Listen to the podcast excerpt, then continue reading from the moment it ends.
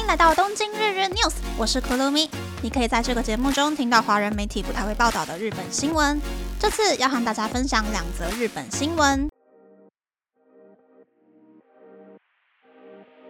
第一则新闻是，连锁中古车行 Big Motor 每四名员工之中就有一人做过不正当行为。由公司外部律师对 Big Motor 进行的调查中显示，Big Motor 的三百八十二名员工中，有一百零四名员工承认曾经参与过不正当行为，有六十八名员工表示有目睹或是听闻过社内有不正当行为发生，例如会用高尔夫球、超级车体等手法夸大申请中古车的修理费和保险金。又或是有部门的主管要求各个修车工厂的员工要抬高车辆的维修费用或是零件的费用，以提升营业利润。目前，Big Moto 对部分的员工进行了降职处分，希望能够改善已经扭曲已久的职场风气。第二则新闻是，夏季祭典的 VVIP 观看座位费用高达日币一百万元。今年开始，日本各地的夏季祭典又恢复举办。虽然可以在场边免费观看祭典的游行活动，但其实这些祭典都有不需要人挤人，还有椅子可以坐，轻松享受祭典氛围的付费席次。不过，为了吸引有钱的外国观光客，今年的付费席次费用高得让人无法恭维。日本三大祭之一的京都奇缘祭即将在十七日白天举行山车游行，只有八十四个席次的高级观赏席，票价是日币四十万元。可以在一公尺高的榻榻米座位区，一边喝酒吃京都传统料理，戴上提供英文或是中文解说的耳机，近距离欣赏高达两三公尺的巨型神教九十度转弯的景象。八月中举行的德岛阿波舞季，针对外国观光客推出了只有一百六十席次的高级座位区，费用是日币二十万元，比去年最高价的座位票价整整高了四十倍。可以一边喝当地的清酒，享用阿波尾鸡的料理，从正面的角度观赏祭典。在阿波舞的舞者完成表演之后，也可以到休息区去聆听英文解说。不过八月初的青森灯会却出现了日币一百万元的 VIP 座位，一个席次最多可以坐八个人，可以听到灯会的解说，还可以品尝当地的美食，享受尊贵的服务。虽然有很多人会觉得，明明可以免费观看祭典，有必要花那么多钱吗？但很意外的是，上述这一些超昂贵的 VVIP 观看座位门票卖得非常好。以上是这次和大家分享的两则新闻。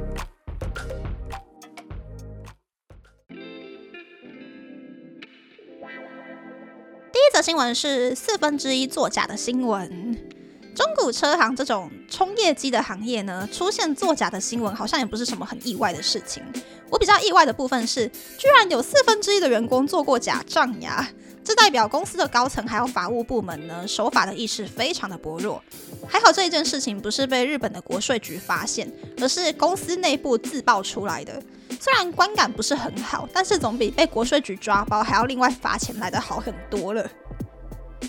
第二则新闻是票价一百万元的新闻，不知道有没有人去看过京都起源记的山车游行呢？我会推荐提早一个半小时去河原町浴池的入口转角处 stand by。不过那附近没有便利超商，去之前要先买好水，然后做好防晒还有预防中暑的准备。回程也要有穿过人群走二三十分钟才能够离开封路路段，去坐地铁或是公车离场的心理准备哦。